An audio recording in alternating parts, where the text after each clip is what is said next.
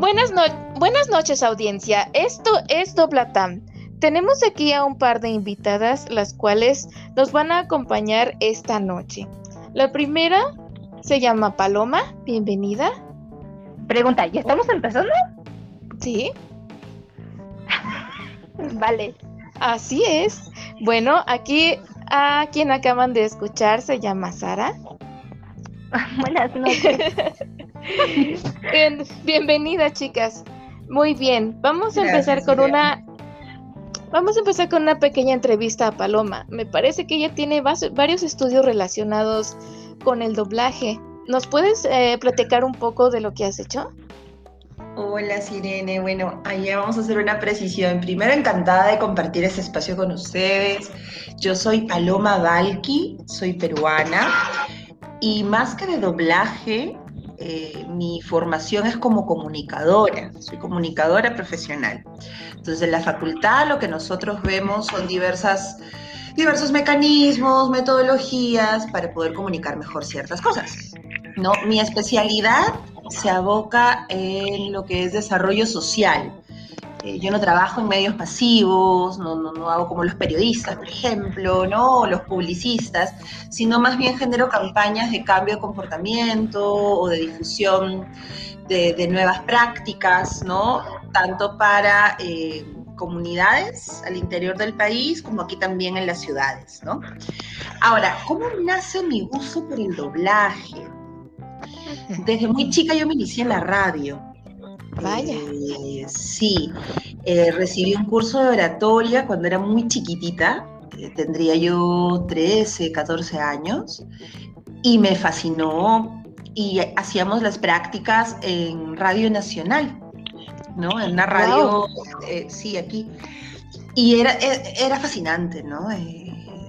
entrar en una cabina, este, tener ahí el, digamos, la pauta para, poder conversar. Éramos un grupo de adolescentes que teníamos un programa de radio, ¿no? Y salíamos todos los miércoles en la tarde. Me acuerdo que después del colegio almorzaba por ahí mi vianda y me iba para allá, porque ya estaba en tercero o cuarto de secundaria. ¡Guau, qué emocionante! ¿Ese grupo em, de radio lo formaron solamente entre compañeros? No, esto formó parte, como te digo, de, como les cuento, de un curso de oratoria y locución radial. Entonces, yo me acuerdo, como siempre me ha gustado el mundo de las comunicaciones, en el colegio llegó unas, unas becas, llegaron, ¿no? Este, diciendo que invitaban, pues, ¿no? A estudiantes a participar. Entonces le pedí a mi mamá que me dé permiso.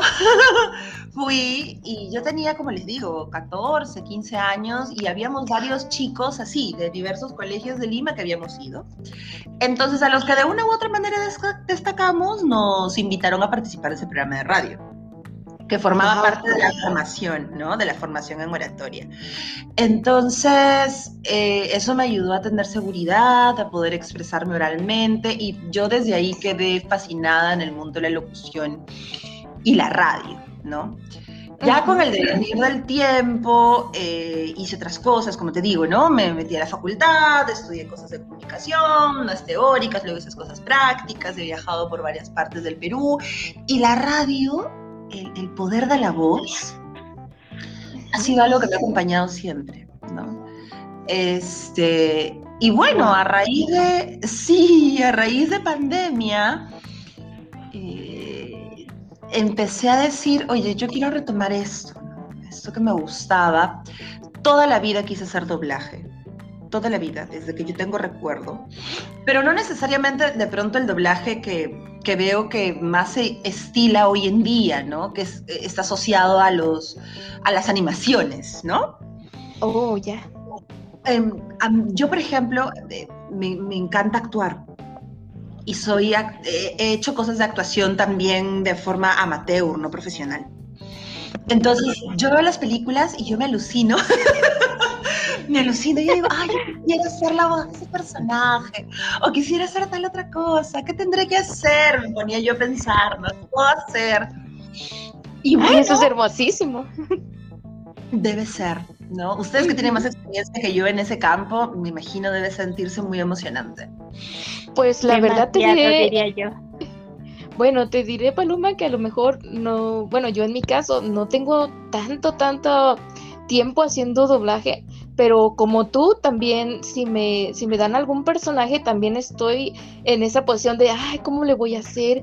Qué hermoso, yo quisiera ser este personaje, yo quisiera ser aquel, y admirando, porque eh, pues eh, cuando te metes a esto, pues te quedas fascinado con las voces de tanto de chicas, de chicos, con su, y con, su, con sus talentos, porque te encuentras cada persona que dices, wow, wow. Y, Qué bueno.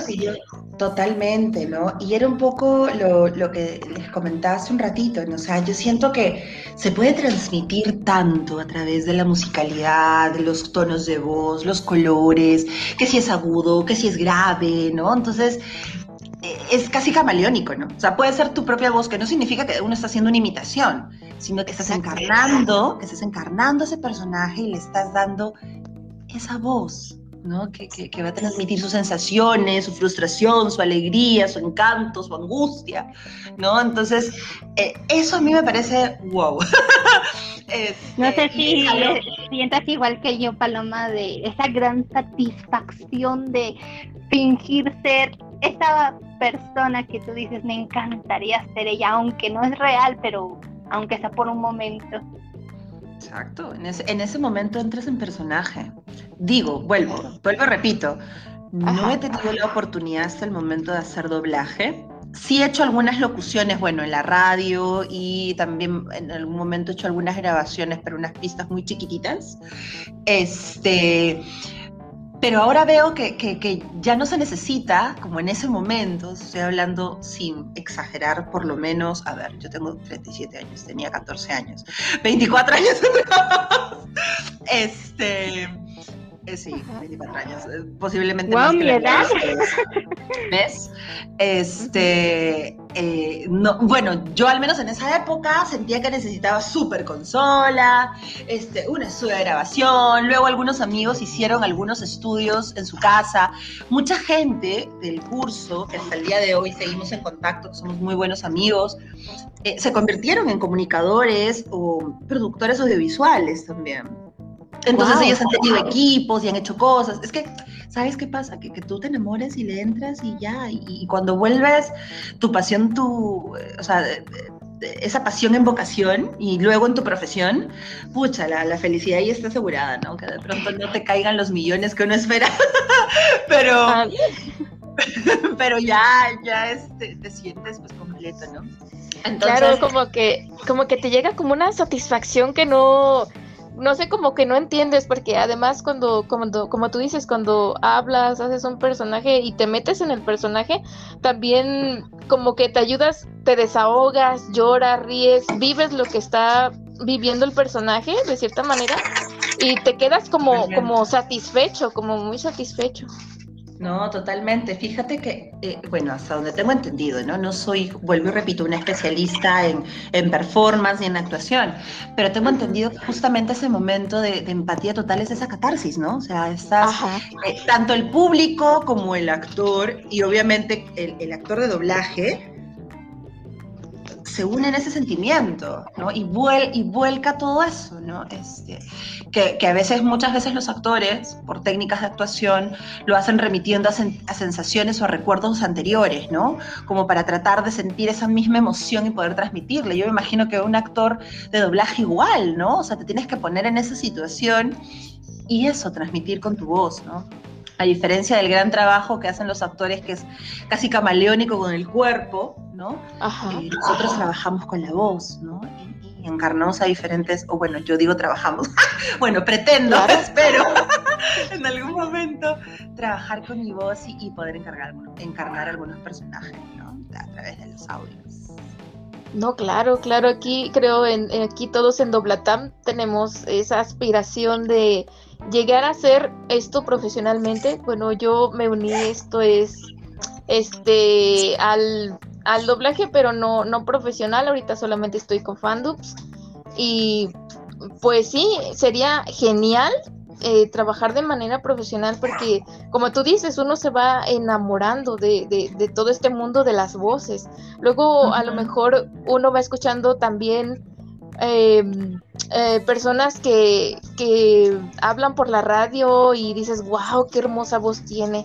O puedes incluso llorar cuando el personaje llora, te sientes enojado cuando un personaje te hace desatinar y simplemente por escucharlo, o sea, es que hay tantos tantos matices, tantas cosas que pues no sé, te, te, te atrapa todo este mundo, te atrapa, la verdad. Definitivamente, definitivamente, ¿no? Y, y, sabes, eh, siento también que, que, una de las eh, de las cosas, al menos desde mi latitud, ¿no? Porque normalmente en eh, el doblaje, y lo vemos cuando vemos dibujitos o, películas, viene normalmente de México, ¿no? O sea, eh, eh, es, ustedes han hecho, ustedes por, por, por, ser mexicanas, digo, ¿no? O sea, han hecho escuela, ¿no? En, en doblaje. Em, y, y, pues han trabajado muchos conceptos que el otro día revisaba así como como checando, pues, ¿no? ¿Qué onda? Eh, que si la neutralidad del español o el castellano, como, se, como querramos indicarle, este...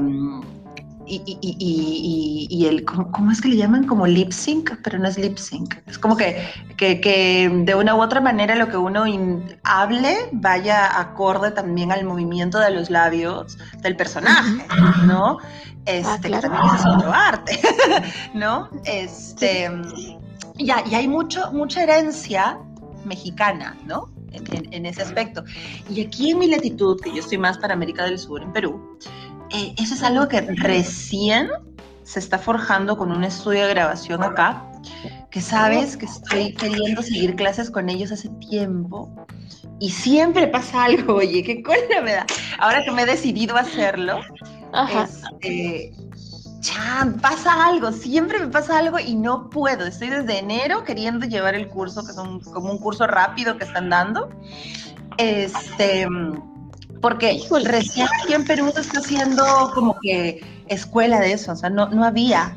No había muchas oportunidades de doblaje porque, claro, las grandes casas de doblaje están en México, pero ahora ya hay oportunidades por acá, entonces estoy eso, tocando puertas, viendo cómo hacer. Y me encantó el grupo de Doblatam, este, porque encuentro que hay muy buena onda, muy buena vibra y ganas de hacer cosas, así que nada, yo aquí dispuesta a aportar en lo que humildemente pueda desde, mi plataforma, así que encantada de estar con ustedes, chicas. No, pues es un placer tenerlos a todos aquí, la verdad. Eh, igual, yo me uní y pues he encontrado a personas muy agradables. Y aquí pues vamos a hacer todo lo posible por hacer em, doblajes, fandubs. Me parece, no sé si vayamos a hacer canciones, pero eh, pues sí, esperemos que por ahí nos toquen varios personajes en fandubs y pues ir probando este mundo del el doblaje.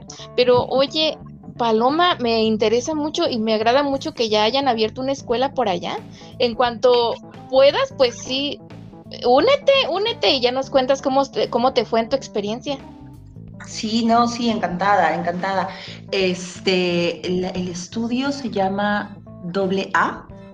Doble A, sí, sí, o Torre A, espérate, es que yo soy muy mala para las. Torre A, creo que es, o Doble A, no sé.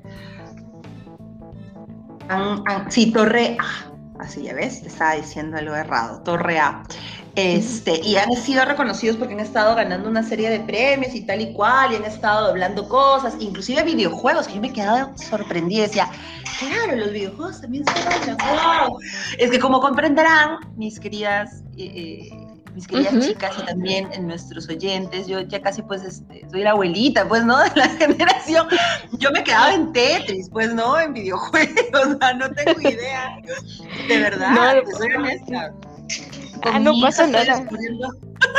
con mi hija estoy descubriendo Roblox y esas cosas, pero, o sea, yo particularmente no, no consumo eso, ¿no? Entonces ahí ándome en desventaja, pero bueno, acá canto con el espíritu, igual queriendo ver cómo, cómo aportar. Entonces, esta, este estudio, eh, Torre A, Torre A Doblaje, está ahí como que puntero aquí en Perú, entonces hay una movida interesante eh, que he empezado a ver y eso es un nicho, ¿no? Entonces dije, bueno, vamos a ver, vamos a explorar. Y sí, claro, el día que, pueda, ojalá, ojalá que ya el próximo mes se nivele todo y, pueda llevar este curso rápido en, en Torrea y ahí les cuento. De todas maneras les traigo novedades.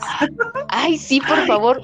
nos encantaría escuchar tus experiencias con, con, con el grupo aquí de Torrea y qué interesante que también ahí graben eh, personajes de videojuegos. Imagínate, después vamos a escuchar a Paloma por ahí en los videojuegos. Mira qué loco, ¿no? ¿Qué sería? No, sé, si recarrirán una, una voz como la mía, pero mira, yo ahorita lenta todo. O sea, lo que quiero es eso, ganar, vivir esa experiencia, ¿no? Ganar esa experiencia y aportar. Así que lo que haya, aquí estoy. Excelentísimo. Eso está muy genial. Muy bien, ah, queridos oyentes. Entonces, ¿por qué no? Eh, muchas gracias por contarnos este es un poco de ti, Paloma, y de, este pequeño proyecto que tienes de unirte a, este grupo de doblaje. Está genial. ¿Por qué no pasamos ahora con nuestra compañera Sara, que nos va a leer un poco de un cuento que nos tiene preparados y nos va a hacer algunas voces en el cuento para, pues, darnos una idea, ¿no? De, de este mundo del doblaje que es tan que es tan bello. Sarita, ¿estás por ahí? Hola. Sara, ¿te desconectaste?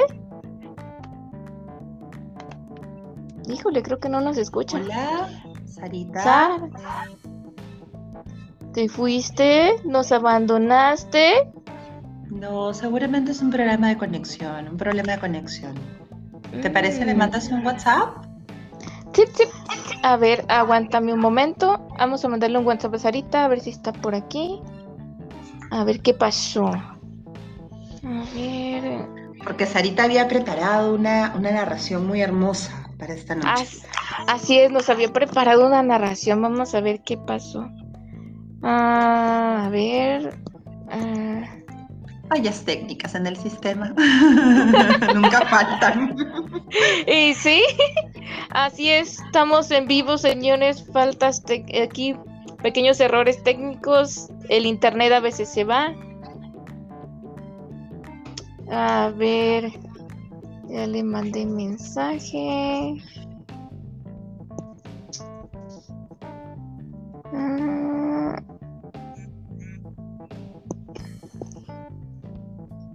Ver. Mm.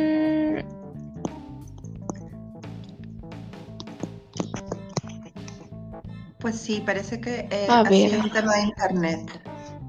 Oh, uy, parece que sí, ya no la veo aquí conectada. Le mandé mensajes. Le mandé mensajes a ver si nos responde. A ver, a ver, ¿qué pasó aquí? A ver. Mm, mm, mm, Ay, qué caray. A ver, nos esperamos un momentito a ver si se conecta otra vez ahorita. Mientras tú vas conversando con, Sara, eh, me permito invitar a todos los que están escuchándonos, que si tienen esa misma pasión, esa vocación por la locución y el doblaje, sean bienvenidos a nuestro grupo Dobletam.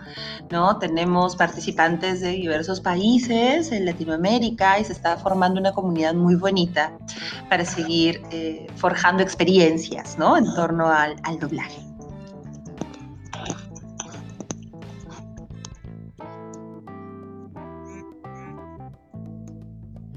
Así es, todos los que gusten unirse al grupo son bienvenidos. Aquí de repente hay distintos proyectos para hacer. Oh, Sarita, ¿ya regresaste? Ay, bienvenida. Hola. Hola, perdonen, perdonen. Bienvenida de vuelta. ¿Se te fue el internet pequeña? Uy, ¿qué pasó?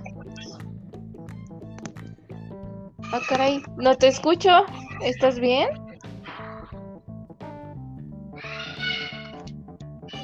Vaya. Hola, hola. Ahora sí, ya, ya se reconectó, se reconectó. Ay, pequeños problemas técnicos. Muy bien, eh, aquí estamos con Sara. Esta noche ella nos había preparado una pequeña narración. Nos va a ayudar jugando con su voz para esta narración. Bueno, uh, Sarita, adelante. Bueno, buenas noches nuevamente a todos. Perdón de verdad por los problemas técnicos, pero no contaba con ellos. Pero salieron de imprevisto. Sí, en, pasa, en esta ocasión y, y en los demás podcasts que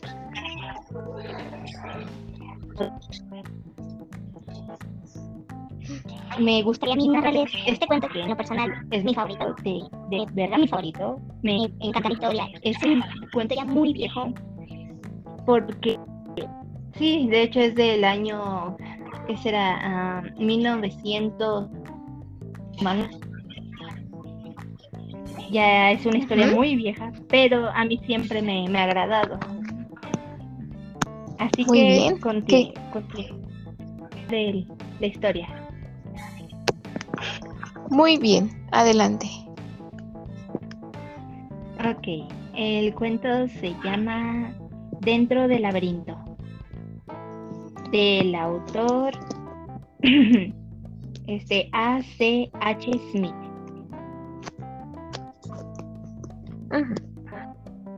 En este caso les voy a contar las hipnosis y si alcanzo también el primer capítulo, que es dependiendo como el tiempo nos diga. Muy bien, vamos a checar eso, pero adelante. Gracias.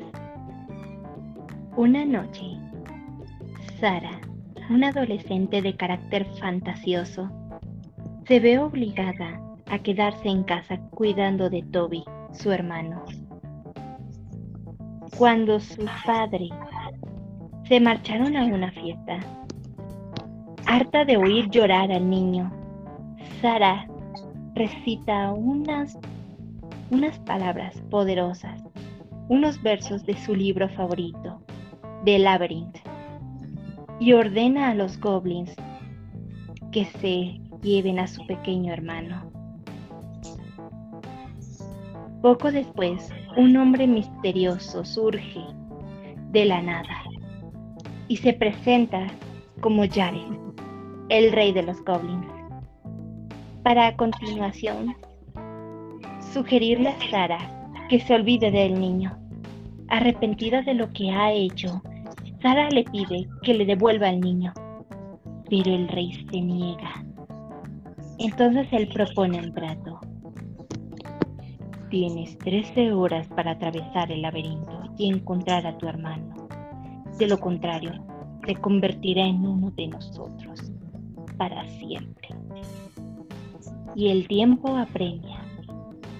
Una novela con tintes de Alice en el País de las Maravillas y el Mago de Oz, por la que desfilan extrañas criaturas, bailes de máscaras y por encima de todo interminables laberintos.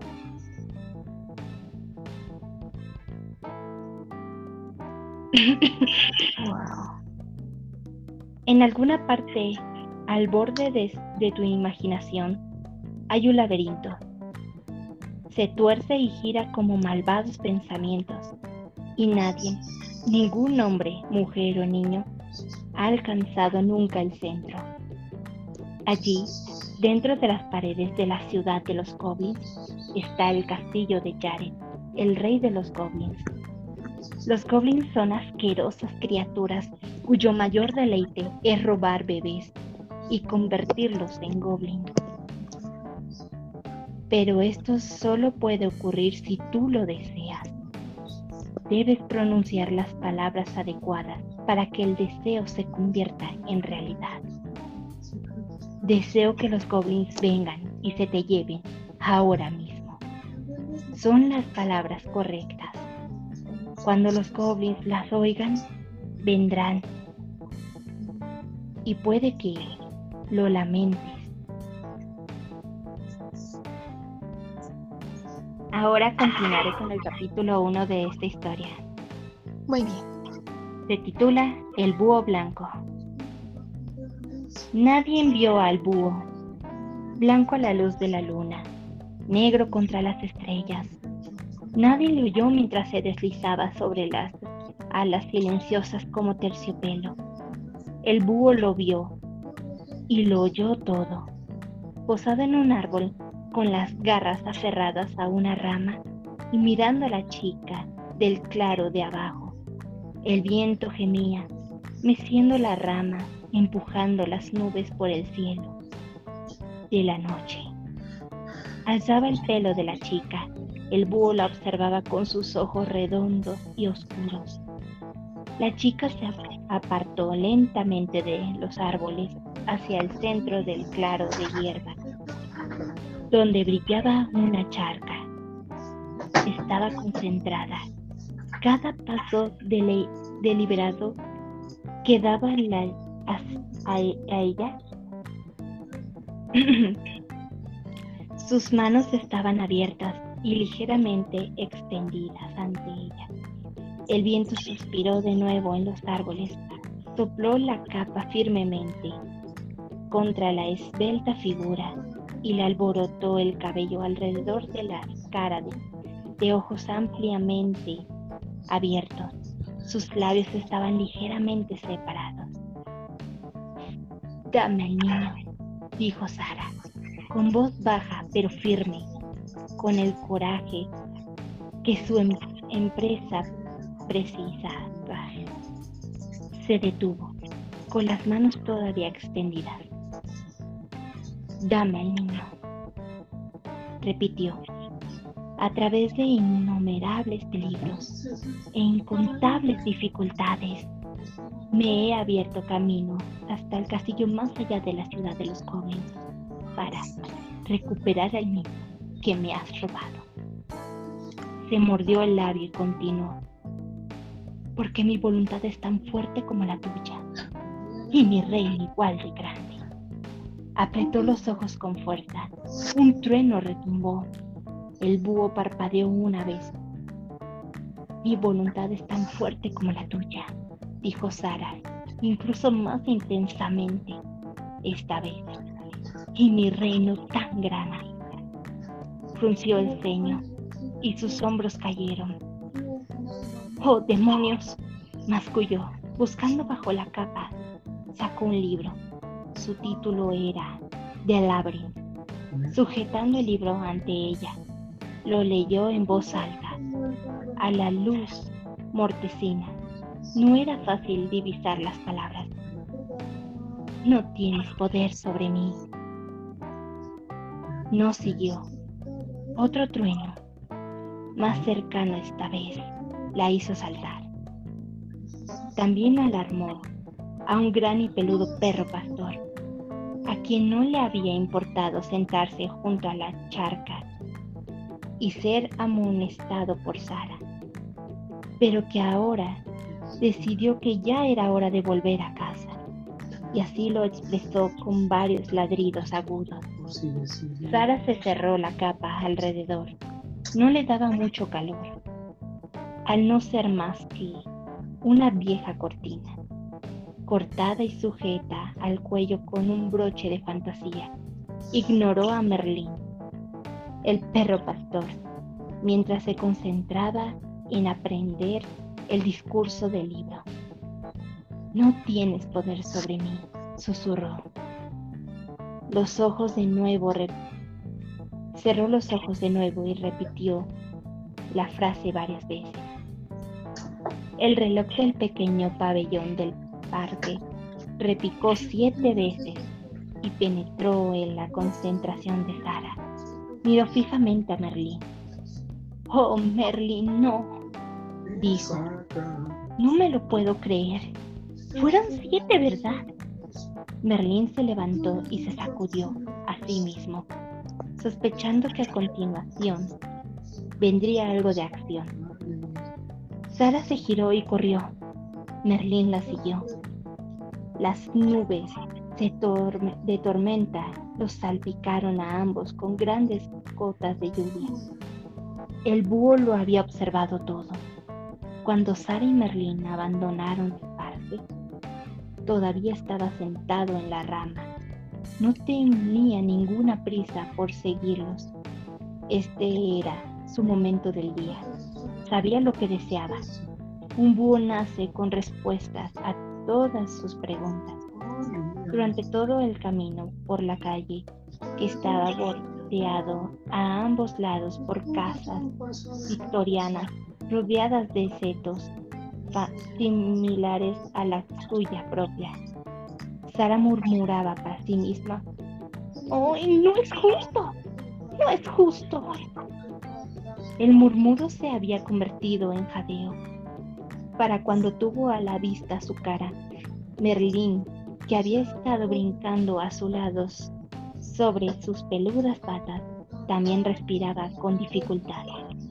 Su ama, que normalmente se movía a un paso gentil y soñador, tenía el raro hábito de volver corriendo a casa desde el parque por las tardes.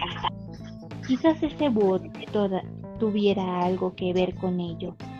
Merlín no estaba seguro. No le gustaba el búho, eso lo sabía. No es justo. Sara estaba casi sollozando. El mundo era injusto en general, pero en particular su madrastra era cruelmente injusta con ella.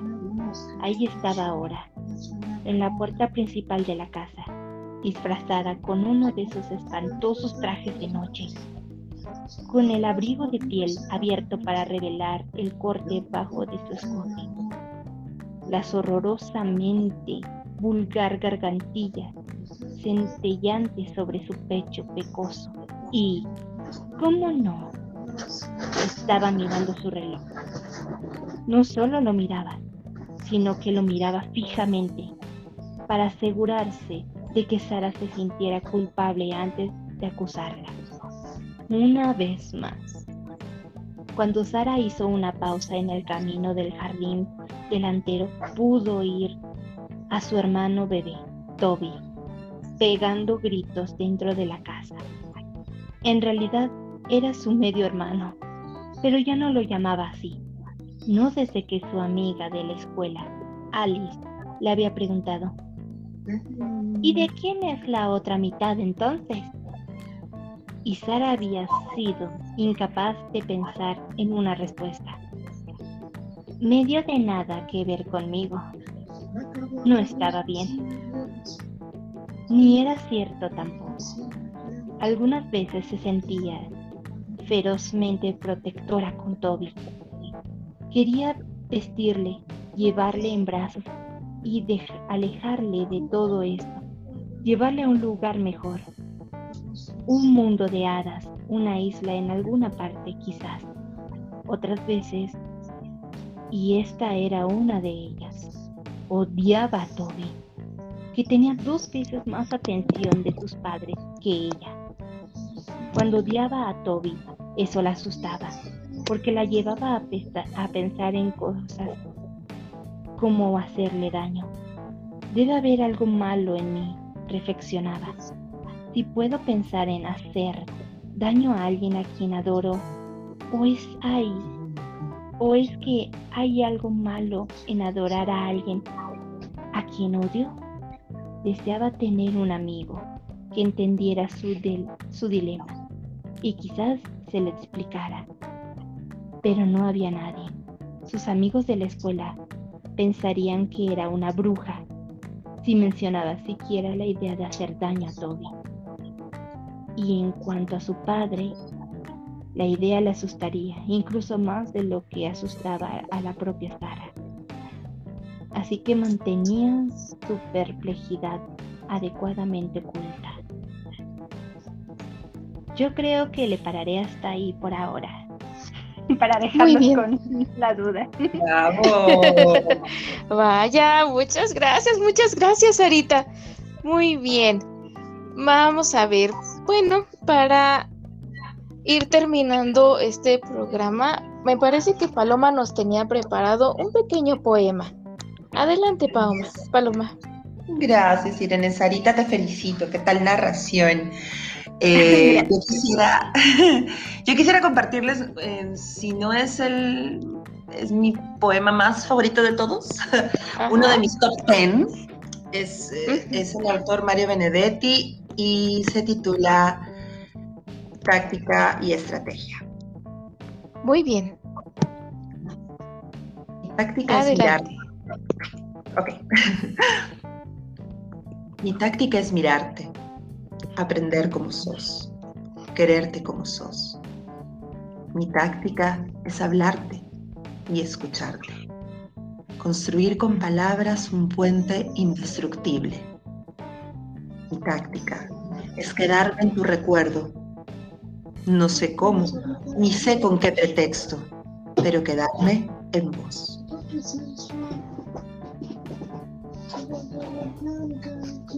Saber que sos franca. Y que no nos vendamos simulacros para que entre los dos no haya telón ni abismos. Mi estrategia es, en cambio, más profunda y más simple. Mi estrategia es que un día cualquiera, no sé cómo, ni sé con qué pretexto, por fin me necesites. Gracias. ¡Wow! Muchas gracias. ¡Bravo! ¡Bravo! Ándale. Me, me agrada mucho cuando tu voz se pone así más seria. pues es que, es que el hombre te habla así con seriedad. ¿Verdad? Es un personaje, amigas, entré en personaje. Eso es todo. No sé, me agrada mucho cuando sus voces cambian, chicas. Está genial. Muchas gracias por compartir, compartirnos estas, estas cosas aquí en Duplatán. ¿Algunas últimas palabras, chicas? Que pues si desean que continúe con el libro, sigan escuchándonos. Y pidan más. Que te dejen en comentarios, ¿no? como nos suben a Spotify, que nos escriban, que nos sugieran, qué más quieren que, que, podamos compartir. Yo encantada de participar en este espacio. Un abrazo desde Lima, Perú para todos ustedes. Cuídense mucho. Muchísimas gracias. Pues así, pues así, pues ahí está. Esperamos sus sugerencias, sus comentarios. Y pues muchísimas gracias por escucharnos. Bien, Sirene fuera. Hasta luego. Hasta luego, gracias.